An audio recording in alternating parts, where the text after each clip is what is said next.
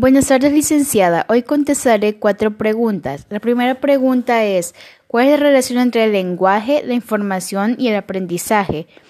Eh, los tres son conceptos centrales para comprender el comportamiento humano. Desde la perspectiva psicológica, el conocimiento es siempre el resultado de algún aprendizaje o experiencia, a menos que alguien se atreva a transmutar erróneamente este concepto para sostener la idea absurda en principio de que hay conocimiento innato, en la forma de conocimiento genético o neural.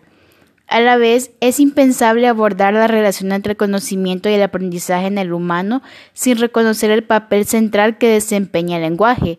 En los seres humanos, la mayor parte del aprendizaje y la adquisición y transmisión del conocimiento se da como el lenguaje y mediante el lenguaje. La segunda pregunta es, ¿cuándo la información se convierte en conocimiento?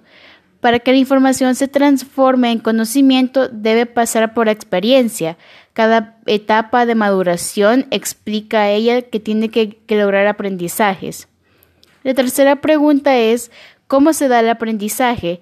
A través de los diferentes cambios de conducta que van produciendo las experiencias y aunque ellos intervienen en factores determinantes, ritmos biológicos enfermedades, estos no son determinantes el, aprendizaje es condicionado o no. Yo creo que sí, porque gracias a ello aprendemos a qué beneficio nos dará un cambio que hacemos en nuestra vida.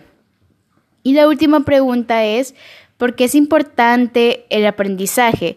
Pues yo creo que es muy importante porque el aprendizaje es la parte fundamental para el desarrollo del ser humano, ya que durante los primeros años de vida de una persona el aprendizaje es un proceso automático y sirve para que se desarrolle paulatinamente en cada individuo. En, ya, sea en lo intelectual, en las habilidades, en los valores y, e incluso en lo económico. Muchas gracias y feliz tarde.